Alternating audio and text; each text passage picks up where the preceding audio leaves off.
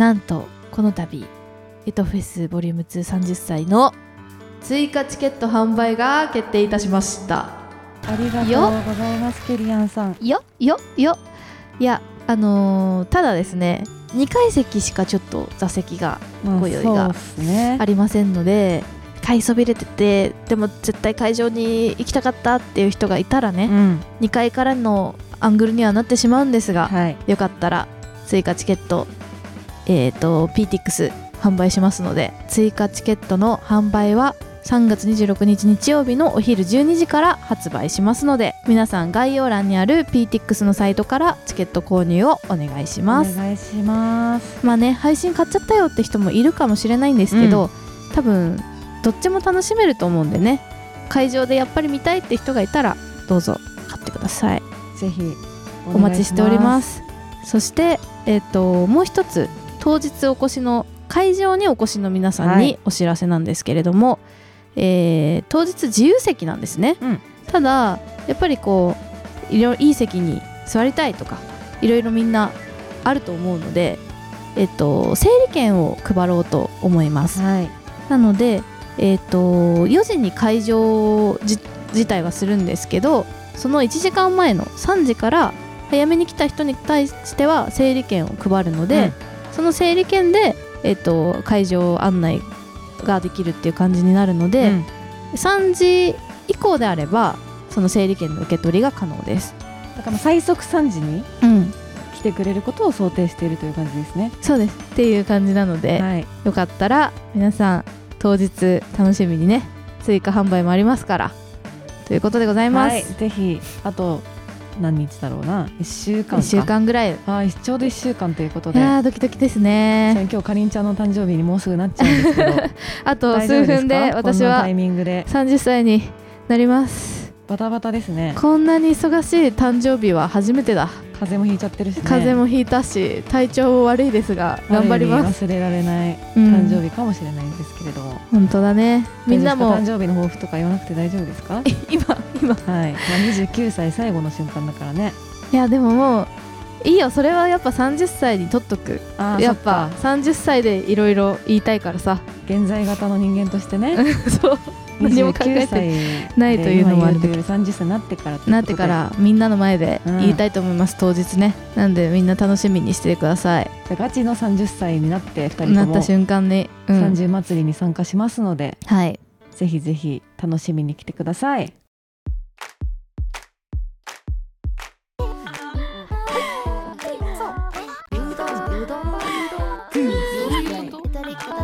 読めない好きだよやべさはいブスってたわ大好き。なんだそりゃ。まもなくユトフェスボリューム230歳事前予習式を開催いたします。この回では私たちが4月1日に行うイベントにおいてこれを聞けば間違いなく面白くなるであろうという予習をしていきます。ぜひすべて網羅いただけることに楽しみが2倍3倍と変わってきますので皆様ご清聴のほどお願いいたします。よということで参りましょう。ゆとたわの事前予習会でございます。スタート。ということでなんで事前予習会が必要かっていうことなんだけどはい。まあもちろん多分予習しなくても普通に面白いとは思うんだけど、うん。予習することによってより面白くなるところがあってなぜかというと過去に話した会話をもとに全てを作っているからなのです。なのでまあこれをどういう風に使うかみたいなことは言えないんだけどこの回思い出してよっていうのをやっていきたいと思いますね。ぜひ聞いて4月1日を迎えてください。お願いします。まず最初に今回、えー、と動画の中でゲストが3組登場します、ん。でこのゲストについて詳細を発表しようと思うんですけどはい。まず1組目。ティモンディの前田くんですちら糸タワでは「進撃の巨人」という操作ネームでおなじみの彼なんですけれどもまあ遡れば結構前ですね。巨人が私たちの元に現れたのは。本当ね。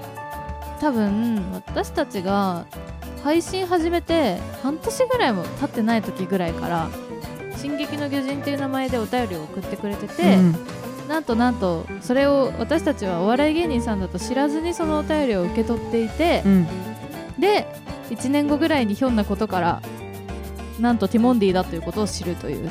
初登場は2020 2020年3月16日ですね。はい。でその時にようやくみんなにもうん。ネタバラシじゃないけどうん。実は「進撃の巨人」あ「進撃の巨人」うん。あの名物リスナー「進撃の巨人」がティモンディ前田くんだったっていうのをネタバラす回をやったんですね。はいでこれはゲストにも出てきてもらってこれまでの経緯を説明してまああのーなんでゆとたねお便り送ってくれてたんだとかいう話とか、うん。えー、と巨人はどういう人なんだみたいなところとかを話したのがこの時でしたね。進撃の巨人さんです。どうぞ。操作の皆さん。いい声。いい声だな。ごきげんよう。進撃の巨人です。巨人？巨人？進撃の巨人でございます なんかメールのイメージ違うね。うんなんかもうちょっとおじさんっぽい感おじさんっぽい感じ？じかななんだろう怖い感じ、ああなんかねこのいい声系の人だと思わなかったね。いい声ですね。いい声してますうん、うん、いやいい声ですよ。これいい声っていうのが、うん。あの眠たくなるみたいな感じの声か、あまあ、あ聞いてて楽しくなるとかいろいろあるじゃないですか。楽しくはなんないから。おいおいおいおい。なんだろう。ちょっとラジオっぽい感じ、FM? FM 声してる、うん、話し慣れてる人の話し方してる。びっくりだったよねこれは当時。非常に驚きました。これからこの後から私たちは普通に前田くんと仲良くなりましてうん。ちょいちょい遊んだりもするんですけど、はい。そっからはちょこちょこゲストにね出てきてくれててうん。最近もね出てくれてるよね。そうだね。えっ、と2021年に出てくれてます。そうですで2021年に前に1回ゆとフェスお客さんいられなかったんですけどイベントやった時も、あのー当日登場してくれてサプライズゲストでうん。っていう感じなんですけど今回も動画で出演をしてくれる予定です、これはね非常に楽しみにしていてほしい。い巨人のポテンシャルをぜひお楽しみください、や本当にね撮影しててね、うん。背中で演技できる人やなって思ったね。うんあと雰囲気がなんかすごく自然体なんだけどうんうんわかるわかる。伝えたいことを全部伝えるという演者ですね本当に。私将来朝ドラいけると思ってる。朝ドラのなんか結構いい役。朝ドラ出てほしいね。うんなんか似合うと思うかなり。っていうぐらいちょっと巨人の演技に衝撃を受けたんですけどね。であともう2組目は、えーパークゴルフさんとブッダハウスさん。2名っていうポッドキャストやってる2人なんですけど。2名はなんか偶然仲良くなったんだよね。あの2名を聞いててジンをザインって呼んでたっていう話をしてたのよ。あでそうだそうだ。あそれありましたってなってうん。もしかしたらちょっと気が合うかもしれないって思って確か連絡して会ってくれてそしたらめちゃめちゃ盛り上がってなんか最初に初対面で会ったのに喫茶店で6時間ぐらい喋ったんだよね、うん。でそっから、まあ、ちょこちょこ遊ぶようになったんですけうど、ん。2名もゆとたわに1回ゲストで出てきてくれておりましてこちらは2021年7月7日に配信された第66回「おばあちゃんはガラス細工を集める」っていう回で、うん。えー、とゲストに来てくれてるんで、まあ、2名って誰っていう人たちはよかったらこの回を聞けばなんとなく2人のイメージがわかるかと思います。ママミヤママミヤママミヤママミヤママミヤママミヤママミヤママミヤママミヤママミヤママミヤママ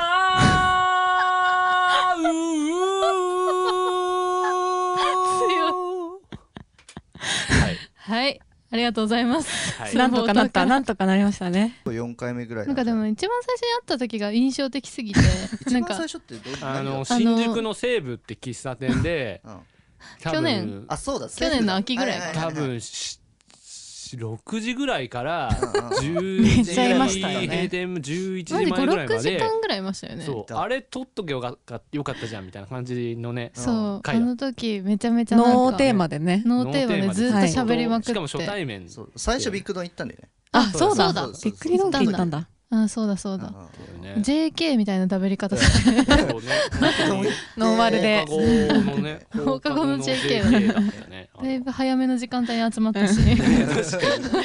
それでは行きましょう。今週のゆとたわ。ペカッとペートペットうどんはい大好き。すごい。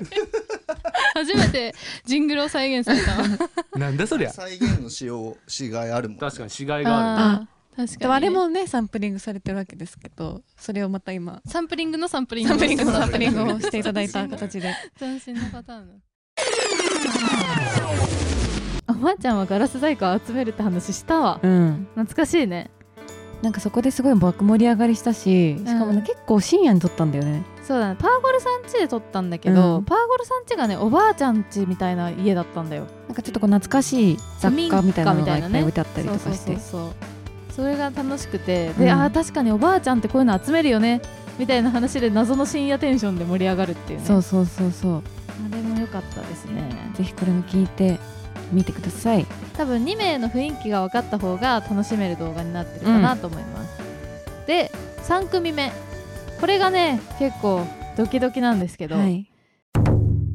お笑い芸人のカナメストーンさんです。いや。カナメストーンさんはこれもまた2021年2月13日うん。に、第43回「カナメストーンからつかみを学んだ夜」っていうタイトルでゲストに1回来てくれてるんですけど、えっとだいぶ久しぶりに連絡してあの動画一緒に出てくれないですかって言ったら快諾してもらって、うん。当日の動画撮影がマジで楽しかったんだようね、んめちゃくちゃ笑ったね。なんかちょっと練習が必要な動画だったんで、事前に公園に集まって、うん。4人で練習をして汗をかき、うん。無事本番みたいな。いやーでもなんかその青春を味わったね一日で。うん本当にそう。部活みたいな感部じで、活みたいな。しかもちょっとお二人の演技が本当に素晴らしいのめっちゃうで、まい。本当に。これは動画をマジで楽しみに動画倍々でしたね。あとやっぱ要さんのファンの人も絶対喜ぶと思うねこれは、うん見てほしいな。可愛いのとにかくうん。本当に。う感じで、かなめさんのキャラも多分生かされたうん、うん。うん内容になってるんじゃないかなと思います。いやそうですね。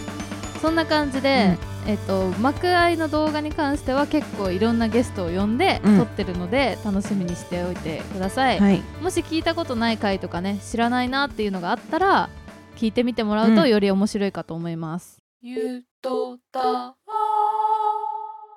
であとですね事前に予習しておいてほしいゆとたわの過去回っていうのがいくつかあります、一つは第12回「逆に逆だよ」うん。の回なんですけどこれは2022年1月14日の回なんですが、まあ、私たちがあまりにも逆にっていう言葉を使いすぎているということで、はい。会話の中で、まあ、逆にうん。をあえてもうとにかく使いまくるっていう回をやったんですね。うん最近うん。逆にメガネでずっといるのね。確かに最近マジでメガネでずっといるけどこれ一人で逆張りしてる私。これは別に目が、あうん。なんか痛いとかじゃなくて逆にメガネでいるってことなの、目の調子が、まあ、目疲れがすごいからっていうのがあるんだけど、前は逆にいやでもコンタクトしようって思ってたんだけど、いうん。やでも逆にもうコンタクトしするとかじゃなくない？みたいな。あー。見た目気にしなくてよくない？みたいな。逆にね。逆にもこれが、まあ、どっかに登場します。なのでこれお楽しみということで。かね。逆にね。まあ聞かないでもらってもいいんだけど、まあ、逆に聞いてもらった方が楽しめるかなと思うので。まあでも逆にね聞かないで当日っていうのもありかもしれないしね。逆にね。であとはもう一個はまあこれはね結構おなじみな人もいるかもしれないんですけど、うん。結構前です。2019年12月19日第98回「チルになりたい矛盾と目指せ思惑ゼロ人間」っていう回の、まあ、ほのちゃんのエピソードトークなんですけど、うん。まあ、チルな人々に囲まれた時の話をしてるっていう、瞬間もちゃんとあるし、うん。自分は結構チル寄りの人間だと思ってたのね言わなかったけど。チル寄りの人間って何？まずそもそもなんだけど。チル寄り？まあチルが分かる人間っていうかあーあー。まず分かる人と分かんない人で分かれて確かにまず分かる側の人間で,、うんうんうん。でしかもそのチルを自分で求めてチル体験をしに行く人間だっていう。チル体験？あの何？その音楽聴くミュージックバーみたいなところとかとかそういうことそういうこと。うんうんうんうん。って思っててでこの間なんかちょっと仕事関係っていうかチル寄りの人たちが集まりそうなイベントがあってうん。で それ気になるんだけどチル寄りの人が集まりそうなイベント。こんこれが全ての元になって、うん。ワナチルを作ってますから。そうだワナチルの元でもあるわ。ワナチルっていうのは、まあ、ゆとたわで作った音楽なんですけど、うん。1曲目の音楽ですね。それを作ったのはこのチルの話があってから作ったものでございますので。今やねチルっていうと結構さうん、当たり前の言葉になってきてるけどうん、当時はまだ出始めだったんだよね。いやーそうだよ。うん。よかったらワナチルも聴いてくださいね。曲もね。うん。あともう一個おすすめの回。これも割とゆとたわハード操作が好きな回でよく上げてるんだけど、うん。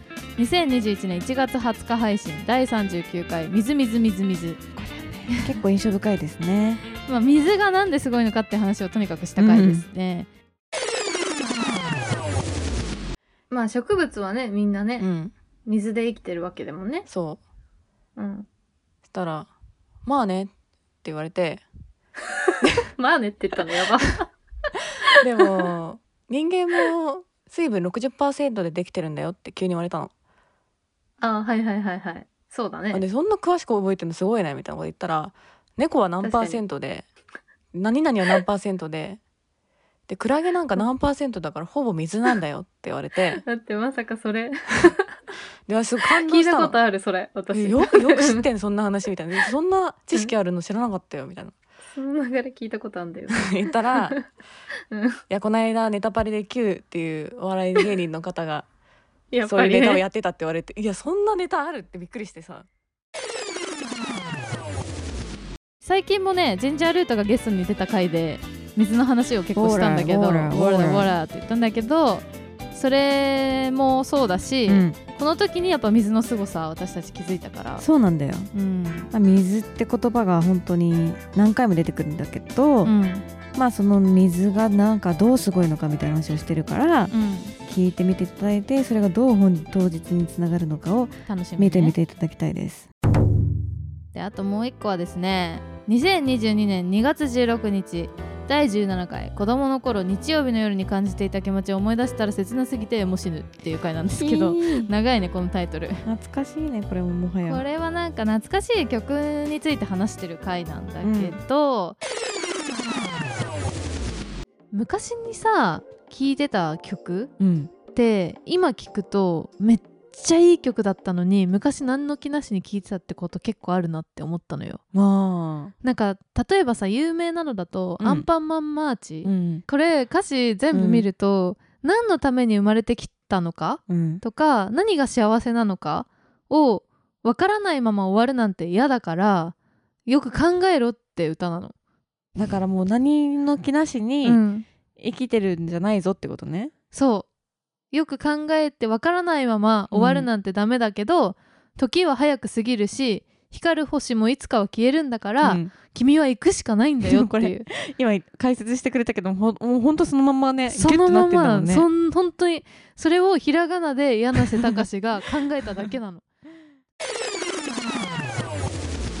まあ結構いろいろなね夏い曲が出てきてるので、これを割と登場させる可能性があるこの中から何何かをね何かを。なんでこれを聞いてもらってあのあこういう曲がとた懐かしいんだなってうん知っといてもらえると、より当日面白いかと思います。まあ、どれが出てくるかを予想してみていただいて。うんそうだね、うん、まあなんか30歳当日に向けて、世代が違う人もそうあの同じ人もなんだけど、うん自分にとって懐かしいって思う曲がどういう曲かみたいなのは、うん。なんか想像しといてもらえると楽しいかも。そうだね結構ね、うん。なんか音楽ってやっぱり思い出をね思い出させてくださいますからね。そう。うん私たちも割と今回この30歳のこといろいろ考えるにあたって、うん。夏い曲めっちゃ探したもんな。な探した探した。だからうちら的にめっちゃ夏い曲をうん。何か出してくる可能性が高いのでみんなも自分なりの夏い曲を思い出しても出らえると。演楽曲を想像してください。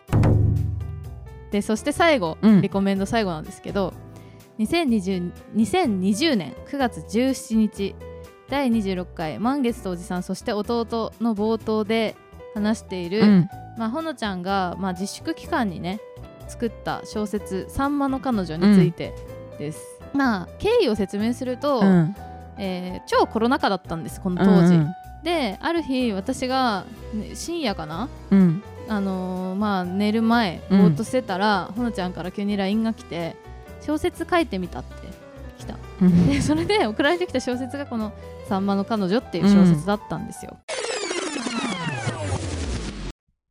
自粛期間中に書き上げた小説「さんまの彼女」はい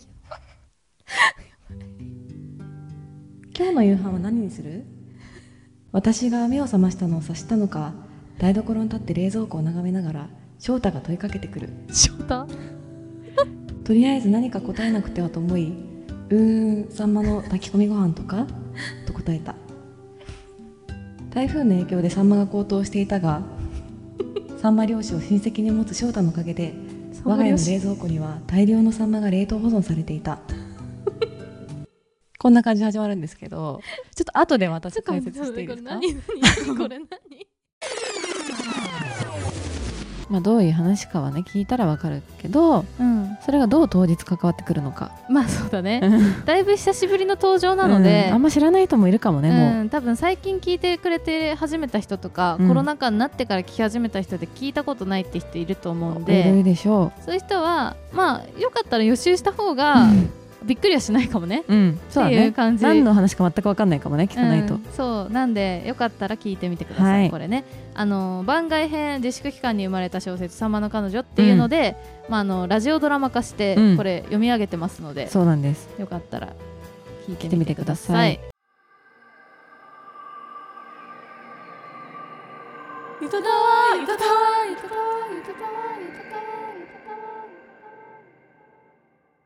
まあそんな感じかな。予習いっぱいあるんだけど。エピソード系はここら辺やうな、ん。まあピックアップして全部聞かなくても、うん。なんかこうこ何分から何分まで。っめちゃめちゃ大量だけどてねいうのを聞いてもらえたら わかるかなと思います、であとはね歌。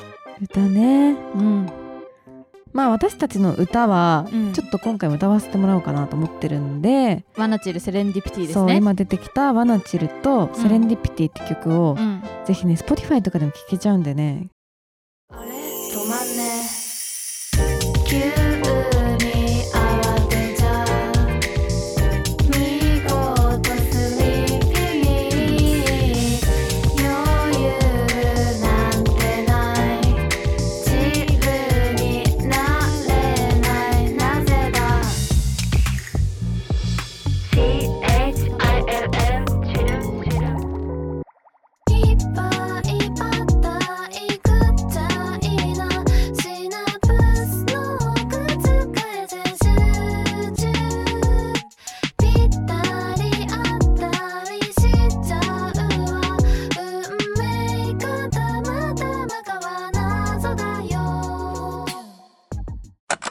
ちなみに YouTube であの PV も公開してます。そうなんです。まださ人前でやったことないじゃん。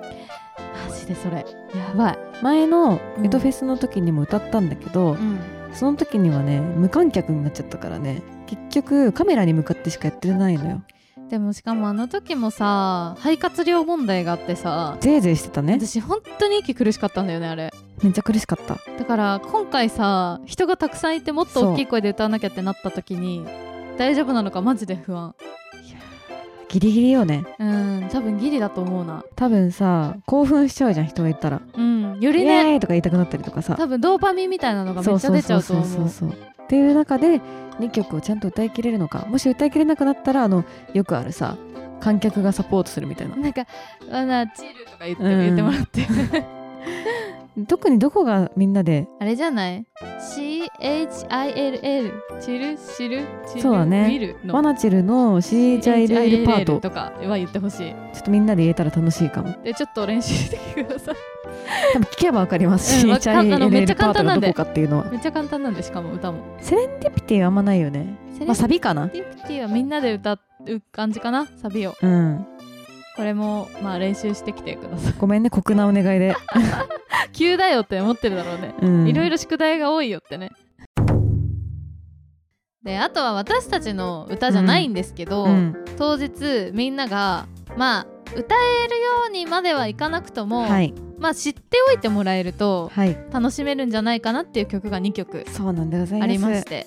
1曲目は「心躍る」です。わかります？ノーバディーノーズさんの心躍るです。エンジョイ音楽は鳴り響けああ鳴り続けるですね。みたいなやつ。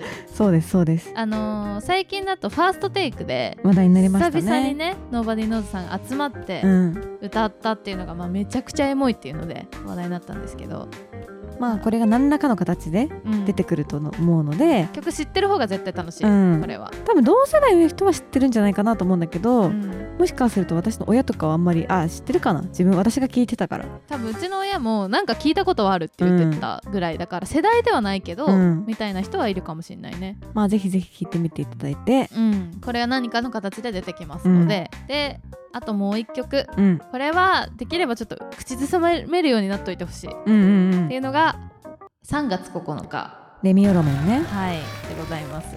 いい曲なんだよな。やっぱり我々の今回の30歳っていうのが、うん。まあ、式典的な部分もあるから、うん。みんなで節目を感じるって意味では、うん。3月9日ってやっぱ卒業ソングとしても定番じゃないですか、うん。そしてやっぱり自分たちの世代やっぱ1リットルの涙とかの挿入歌にもなってたっていうのもあるからね。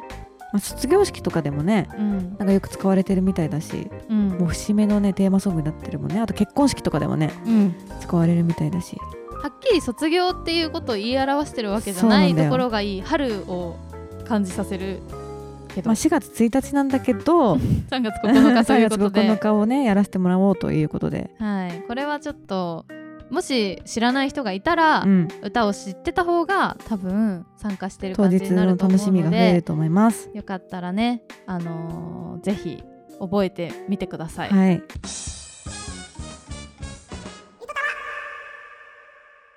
ていう感じでいろいろ宿題が多くなっちゃったんですけど。めちゃめちゃ多いな。優先度高いのはでもうーん。配信かな。配信かな？そうだね配信の回を聞いてもらえるのが一番いいかなと思いますね。まあ何やってるか全く分かんなかったら悲しいもんね。うん、そうそうそう。多分分かんなくはないと思うんだけだどけど半分ぐらい分かんないかもね。聞かないと、うん。そうかもしれない、うん。だからちょっとぜひ聞いてみてください、はい。であとは、えっと、これは当日うん。来る人限定かもしれないですけど、うんあのドレスコードうん。っていうので、まあ、ずっと着てみたかったけど着たことなかった服とか、まあ、自分のお気に入りの服で着てくださいっていうのうん。あると思うんですけどそれもまあ忘れずにねあの、まあ、できる人だけでいいんですよ。難しい人はあれだけそどもしそういうのやりたいって人いたら、うん。ぜひそれやってほしいのとあとはあのちょっとシール交換をねできる場をうん。作ろうと思ってるんですよ当日。意味わかるかなシール交換。あの私たちの世代はシール帳っていうのをみんな持ってうて、ん。いろんなシールをね手帳でに貼って交換するのが流行ってたのとにかく、あのブラッシュアップライフで出てきてたよね。うん、ブラッシュアップライフ見た人はわかると思うんだけど、であれをすごいやりたくってで今回ちょっと清水さんデザインでシールも発売してますので、まあ、そのシールを買ってもらって交換してもいいんだけど、うん。まあちょっといろんなシールをみんなが家にあるやつとかあったら持ってきてもらって、当日そのシール交換場での中にあるシールと1枚とか何枚とか公開できるみたいな感じのことをやろうかなと思ってるので、もしお手持ちのシールがある方もしくはちょっと買う余裕がある方はなんかシールを持ってうん。当日来てもらえるとなんかいろんなシールがあの、はい。あるところで交換ができるかなと思いますので思えますのでよろしくお願いぜひよろしますしくお願いします。あと一応撮影場所みたいなね、うん。撮影フォトスポット的なね。フォトスポット的なものを作ろうと思ってるので、うん。まあそのお気に入りの格好でせっかく来たならば、ぜひぜひ撮影スポットで撮影なども楽しんでいただけたらなと思うのでちょっと時間にうん余裕を持ってね。来てもらえるとあ、まあ、グッズとかもねあの現地で売ってたりとかもするのでそうだね。一応るといいかなと思います。16時会場にはなってるんですけど、うん。まあちょっと早めに来てもらえればあのいろいろできると思いますので。なんかああいうさライブの時って何時ぐらいに行くかちょっと悩むじゃん。そうなんだギリギリだとね本当に楽しみきれないねなんて言うんだろうな。感じになっちゃってるかもしれないのでね。今回に限っては、まあ、会場の時間うん、うんよりちょっとまあすぐ後とかね、うん。そのぐらいに着くように来てもらえるといいんじゃないかなとそ思っております。本当それはマジでそうですね、いやーだって現地でさもしかしたらさ交流もあるかもしんないわけじゃん。あ、ソーサーですか？みたいなね。ああれ？なんかこれえ何々さんですか？あのお便りのソーサーネーム誰々さんですか？みたいな、とか。ね生まれる可能性もあるから、うん、そういうのも大歓迎なんでね、ぜひぜひちょっとみんなで当日はさうん。分け隔てなく楽しんでもらえたらなと思っておりますのでよろしくお願いいたします。配信の人はもちろんあの配信の人もずっと来たかったけど来たことなかったうん。人を来てもらっても構いませんし、ぜひその場合はあのツイートを盛り上げてほしい。すごくだね、配信の人特に、なんかほら在庫でもでも実況もできちゃうからさ悩むけれども、うん。まあ、両方うん。ぜひ楽しんでいただいて。私たちが同時配信同時に見れるのは、うん。配信のコメントじゃなくてあのツイッターの方になっちゃうから、うん。ハッシュタグはゆとフェスにしますね。ひらがなでゆとでフェスをカタカナでうん。お願いします。お願いしますいやー多分このツイッターでの盛り上がりによってうん。買おうか迷ってた人が買ってくれたりとか、うんうん、こう広がったりすると思うんでね。またこの人も見てたんだとかね。うん、あと写真とかも全然 OK なんでその私たちのことを撮る分には、だからさオンラインと現地会現地参加で分かれちゃってるけど、うん、ツイッター上だとそこは交われるわけじゃん、それいいようねん、だからぜひねちょっとお互いにツイートし合ってほしいね。うん、現地参加の人も全然ツイートしていいし、全然もう写真も動画も撮ってください、うん。いくらでもって感じなんでね。ぜひともお願いいごたします。協力のほどお願いいたします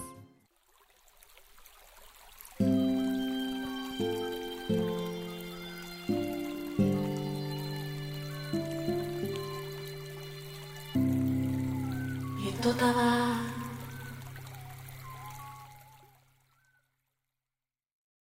はいそんな感じで、はい。事前予習会は以上になります、はい。まあ4月1日までだいぶ日がなくなってきましたけれどもやばーい。皆さん大事な節目ですから、うん。風邪とかひかずにねそう。備えてくださいね。体調管理はしっかり。うん。私たちもそうだけど。私たちが一番やばい、うん。そうだけど。もしねうん。配信とかで見てくれる人も、よかったらリアルタイムで参加してもらえると、はい。より楽しいんじゃないかと思いますので。ぜひぜひそれをお願いいたしおます。願いします。ということで、はい。4月1日楽し楽しみましょう。イエーイ。それじゃあこんばんは。おやすみなサイドステップ。プ。反復横跳び。30歳。来たねー。イエーイ